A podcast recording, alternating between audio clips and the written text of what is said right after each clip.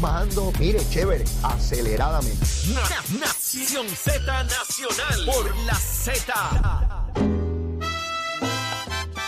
Y estamos de regreso aquí a Nación Z Nacional, mis amigos, en la última media hora del programa. Estamos haciendo la conexión que corresponde para tener la oportunidad de hablar con el secretario de Hacienda, Francisco Pared, sobre todo lo que tiene que ver con la reforma contributiva que se ha estado discutiendo en las últimas semanas, ¿verdad? Y que el senador Juan Zaragoza pues le ha dado la gana de tratar de desvirtuar esto diciendo que es un asunto para grandes intereses y toda la cosa. Pero ya, ya tenemos en línea telefónica al secretario de Hacienda, Francisco Pared. Secretario, buen día, ¿cómo está usted? Saludos, todo bien, gracias a Dios, Leo. Gracias por la oportunidad y saludos a todos los que nos sintonizan. Secretario, antes de comenzar en materia, usted ya ha estado aquí en el programa y sabe que el invitado que le toca a las nueve y media, y en este caso es usted, tiene que hacer una recomendación de almuerzo, secretario, antes de entrar en materia. ¿Qué usted recomienda hoy que almorcemos? Leo, ¿para qué, para qué cambiar lo que no está roto? Me sigo con la misma recomendación, carnecita como fongo. ¿Otra vez? de mayo. Eh, ¿Para qué cambiar lo ¿Para que no cambiar? está roto? Muy bien, cal- No nos compliquemos mucho. Pues ya está, resuelto. Así me gusta. Así es el secretario de Hacienda. Esto es para rápido y directo a la vena. Secretario, la reforma contributiva eh, se está tratando de tergiversar todo lo que ha sido la propuesta. Eh, eh, explíqueme en qué consiste esta reforma y a quién va dirigida, secretario. Sí, mira, Leo, y yo creo que esto se tiene que ver en, en, en un agregado con las distintas las distintas propuestas. Estamos viviendo en un en, en un escenario, eh, ¿verdad? Complicado, donde hay eh, una asamblea legislativa eh, con una visión distinta del señor gobernador, una junta de supervisión fiscal y el gobernador ha dividido esto en- en varias fases. Sí. La primera fase fue la implementación de crédito por trabajo, donde se alinearon eh, la visión, ¿verdad?, de los distintos componentes con poder decisional, eh, que fue la propuesta del señor gobernador, que se envía a la Asamblea Legislativa, con el refrendo de la Junta. Esto redujo en 1.100 millones la carga contributiva en los sectores más vulnerables de Puerto Rico. Es la reducción en carga contributiva más grande que ha visto eh, cambio contributivo alguno en Puerto Rico. Esa es, esa es la realidad. Pero solo atendía a familias cuyos ingresos llegaran hasta 40 mil dólares eh, aproximadamente. Mm. Luego vino el cambio de ley 154, que esto es más un enfoque eh, de la manufactura en Puerto Rico, más a nivel fiscal del gobierno de Puerto Rico, que eran unos recaudos eh, de una magnitud significativa. Y ahora viene esta tercera fase que toca a aquellas personas que ni se beneficiaron con el cambio de las foráneas, ni con el cambio eh, de crédito por trabajo, donde le reduce la carga contributiva a todo el mundo eh, que paga contribución sobre ingresos, ya sea por el ajuste de costo de, pues, de vida o porque se amplían los tax brackets en el jamón del sándwich, como típicamente se le, se le conoce a las personas cuyos ingresos excedan de 41.500 dólares en adelante. Reduce la tasa la tasa contributiva del 33% al 30% para ir uniformándonos a lo que han sido las prácticas en promedio a nivel mundial. Y a nivel aquí es donde me sorprende un poco las críticas y yo no sé si es que han tenido la oportunidad de leer el proyecto de ley a- a- apropiadamente o, o tener la oportunidad, ¿verdad?, de, de incluso sentarse con nosotros, pues yo creo que muchas de estas cosas se resuelven hasta con un café eh, conversando, Ya. eh, donde en esencia las pequeñas y medianas empresas pagarían una tasa inicial de 17% hasta los ingresos sujetos a contribución de 275 mil dólares. Luego esa tasa aumenta al 27% en el exceso de 275 mil a 3 millones de dólares y en exceso de 3 millones 33%. Recuerden que la tasa hoy corporativa es de 37.5, así que esos pequeños empresarios que generan 275 mil dólares pagarían una tercera parte menos de la contribución eh, que pagarí, que, que pagan hoy. Este, por eso cuando escucho que me que me que afecta a las pymes, que no beneficia proporcionalmente a los pequeños y medianos eh, empresarios, pues lo, lo que tengo que pensar es que faltan todavía un poco más de horas de análisis a la propuesta del gobernador y, y, y francamente no los culpo porque eh, eh, esto solo lleva una semana, ¿verdad? De haber sido de haber sido radicado y esto hay que dedicarle muchas muchas horas, Leo. Bueno, yo le, yo le pregunto esto porque he escuchado a, a legisladores, particularmente al senador Zaragoza, decir que esto es para los grandes intereses y que esto no es para los trabajadores. Eh, y, debo suponer que eh, acogen estos brackets que están dirigidos a, a- a- a- negocios, a empresas, para tratar de... envi- Este tema es muy árido, es un tema que uno no maneja de ordinario, ¿verdad? Y es muy fácil tratar de confundir a la gente con números y decirle, no, porque... Y, y singularizar o destacar un renglón eh, y tergiversarlo para, para llevar un mal mensaje.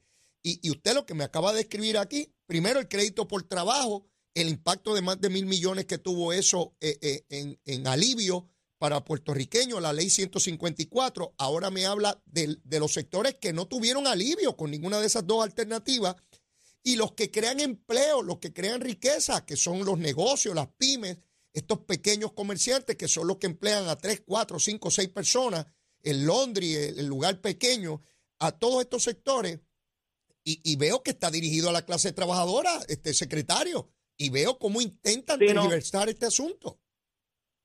Yo, yo, ¿verdad? Yo siempre veo la, la buena fe, ¿verdad? Parto de esa, de esa, de esa premisa. Yo, yo sí tengo que decirle, que, que en estas discusiones, pues crear esta lucha de clases, a mí me parece que es una visión un poco anticuada. Eh, porque Puerto Rico, Puerto Rico tiene la segunda tasa más alta a nivel mundial en términos corporativos. Hay, hay gente que tal vez le, le da igual ese papelón Que no le hiere la retina que en el listado de regiones del mundo Puerto Rico tenga el 37.5% de tasa, cuál es la segunda más alta eh, en el mundo y la más alta en este hemisferio, por peli, la más alta en la nación norteamericana. Pues tal vez para esas personas, pues, pues no le hiere la retina, ni le hiere el efecto económico que eso puede tener a la hora de decidir hacer negocios en Puerto Rico. Eh, secretario, u para, otra para- jurisdicción. para que las personas que nos escuchan, usted lo que está diciendo es que de cada 100 dólares, ellos pagan 37, esas empresas pagan 37 dólares por cada 100. Sí, y, y que no hay otra, solo hay una otra jurisdicción que ni me recuerdo el nombre en el mundo que cobre más caro por ese dólar. Y en la medida en que Puerto Rico es la, el- la, es la más cara. en la y en los Estados Unidos es la más cara por pela. y, y en la medida en que nosotros tengamos esas tasas contributivas confiscatorias, ¿quién rayo va a venir a invertir aquí? Y que puertorriqueño, si de cada 100 dólares te van a quitar 37, ¿cómo vas a crear más empleo, Sí. más actividad económica y mejores salarios?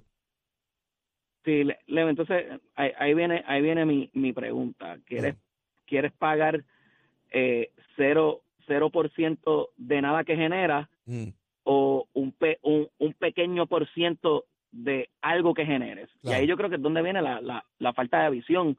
Yo creo, y, y consistente con la visión del señor gobernador, que se debe crear un ecosistema empresarial en Puerto Rico que eh, no impida la generación de capital, porque la generación de capital genera otras actividades económicas que van en progreso de, de no tan solo del empresario, sino de las personas que, que participan de esa actividad económica, ya sean como consumidores, pero también como personas, ¿verdad?, Eh, que trabajan para, directa o indirectamente, para esa actividad. La propuesta del señor gobernador aumentaría la densidad poblacional en 15 mil personas.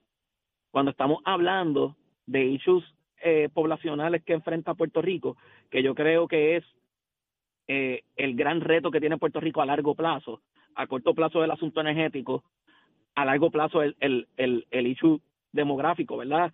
Esta densidad, densidad poblacional, pues tener una propuesta de esta manera que, que yo creo que se pueda absorber dentro del marco presupuestario, ¿verdad? Eh, de Puerto Rico, que no requeriría mayores ajustes al presupuesto, eh, al fondo, al fondo general, eh, pues definitivamente pues, pues lo veo, lo veo prudente. Ahora bien, Leo, yo ciertamente yo estoy entusiasmado, a mí me gusta ver el vaso lleno eh, y, y yo estoy bien entusiasmado con las declaraciones porque se distancian un poco lo que tal vez se quería implementar hace ocho años atrás. Yo no sé, Leo, si tú te recuerdas lo que se pretendía, la intentona eh, de propuesta eh, hace ocho años atrás, que en esencia era eh, eliminarle la planilla de contribución sobre ingresos a muchos quienes hoy ya no pagan contribución sobre ingresos porque se benefician del crédito por trabajo, pero por otra parte le daban una tremenda pasada de rolo con un IVA-IBU de 17% en, lo- en los bienes que, que compraban. Y con la lista de reintegros que llegaba de- desde el intendente Ramírez hasta el parque de bombas en Ponce. Esa era la propuesta hace ocho años atrás. Y ver que ahora lo que se está hablando es que tal vez modifican los umbrales o un porcientito por aquí por allá este de, diferencia, pues yo siento que nos simplifica. De discusión porque la brecha en cuestión ya no es amplia como alguna vez lo fue hace ocho años atrás. Eh, yo, yo estoy claro lo que usted está diciendo y estoy claro que fue eh, Zaragoza cuando era secretario de Hacienda el que proponía ese tipo de barbaridad. Por eso es que me, por eso es que me moví a llamarlo y, hacer, y, le agradezco su participación porque eso es lo que yo quiero que la gente entienda. Cuánto se ha avanzado en el área contributiva, falta todavía, por supuesto. ¿Usted tiene una idea cuándo lo van a convocar en la Asamblea Legislativa, sea Cámara o Senado, para discutir estas propuestas?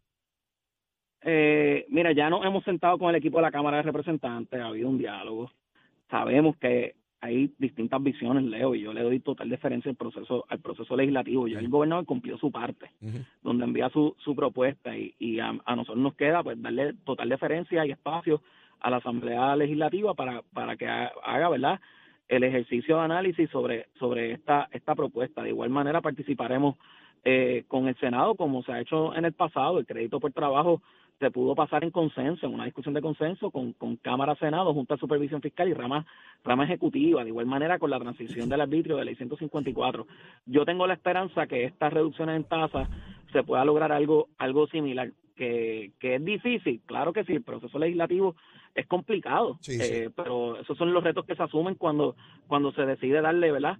Eh, la vida al, servicio público y, y ya el gobernador hizo su parte, me corresponde a mí asesorar tanto al gobernador como a la Asamblea Legislativa sobre, sobre esto y yo creo que hay un, hay un espacio y veo una gran área de oportunidad cuando ya se abandona el discurso de pasadas de rolo a un asunto de tal vez hacerle unos cambios cosméticos a la propuesta que el señor gobernador eh, ha, ha, establecido eh, a través ¿verdad? De, de fases, que fue el crédito por trabajo, la transición de la foránea y esta etapa que beneficia a todos los contribuyentes de determinadas maneras, pero particularmente a aquellos que nos han visto beneficiados todavía por los distintos beneficios económicos que se han dado durante este cuatrenio. Secretario, los recaudos. He visto en la prensa que se han superado las expectativas sobre el recaudo. Cuénteme algo de eso. ¿Por dónde vamos? Pues estamos 800 millones por arriba al mes, de enero. Febrero fue bastante bastante bueno también o similar a la, a la proyección. Eh, estamos dando, estamos monitoreando el progreso de, de, los recaudos de la transición del árbitro a la foránea. Son metodologías distintas. Eh, el, el momento en que se cobra esa contribución también es distinto, lo cual, ¿verdad? Se hace un poco más complicado eh, el, el proceso de, de análisis, pero entendemos que debemos estar bastante bien eh, con la proyección, debemos haberla, haberla superado y, y yo creo no hay mejor mejor promoción que la ejecución. Y cuando ya 440 mil personas han recibido 838 millones en reintegro, pues las personas saben distinguir la, paja del grano. las personas lo saben distinguir totalmente. ¿Qué resta? ¿Qué resta en términos de planilla? ¿Cuántas más? ¿Cuánto usted entiende que falta todavía por radical? Debemos estar recibiendo cerca de 500 mil, 600 mil planillas de aquí a, al, al 17 de abril, que es la fecha la fecha límite. Eh, Leo, nosotros hemos podido reducir en una tercera parte el tiempo promedio que le tomaba a las personas radicar su planilla. El año pasado eran 22 minutos a través de Suri, ahora se redujo a 15. Estamos precargando campos en la planilla, las W2, ya las personas la ven insertada en su formulario de la planilla eh, a través de Suri. De igual manera, eh, las famosas 480.6 SP ya se ven en, los distintos anejos precargados en la planilla de, contribución sobre ingresos. Eh, a mí, el equipo de trabajo en el Departamento de Hacienda a mí no, no me deja de fascinar. Son personas que le han dado tanto a Puerto Rico, que han ayudado tanto en la transformación, pero cuando tú los ves, ellos se, se sienten tan insatisfechos, tan inconformes y siguen compitiendo con ellos mismos porque ellos no miran para atrás eh, para competir, ellos miran hacia el frente y se ven a ellos mismos y compiten con ellos mismos. Y mi gran agradecimiento a ellos por la juventud, la innovación, el atreverse eh, a, hacer cambio y el acompañarme en esta travesía de poderle servir al señor gobernador y al pueblo de Puerto Rico de la mejor manera que podamos hacerlo con nuestros defectos y virtudes. Muchísimas gracias, secretario. El mayor de los éxitos y siempre este programa a su disposición para cualquier información que usted quiera comunicarle al pueblo de Puerto Rico. Agradecido. Muchas gracias y muchas bendiciones. Claro, ahí escucharon al secretario de Hacienda de Puerto Rico. Juan Zaragoza tiene que dejarse de bobería que no le moleste que un hombre joven, talentoso, brillante, haga un trabajo mejor que el de él. Yo no me comportaría como un chiquillo Zaragoza, no me comportaría como un soberano chiquillo.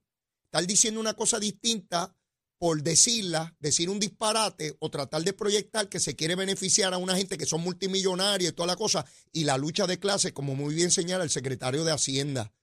Yo me siento muy contento, enormemente contento, cuando veo que una persona joven supera lo que yo hice o lo que yo pude haber hecho.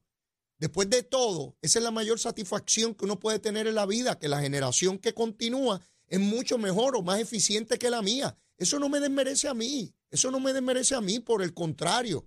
Y usted tiene un secretario que usted con llamarlo, mire lo que él hace, lo invita a usted a tomarse un café y hablar y lograr consensos y acuerdos como lo han logrado antes. Así que Zaragoza, déjese de chiquilladas y de tonterías por tal de correr a la gobernación porque hace lo que hace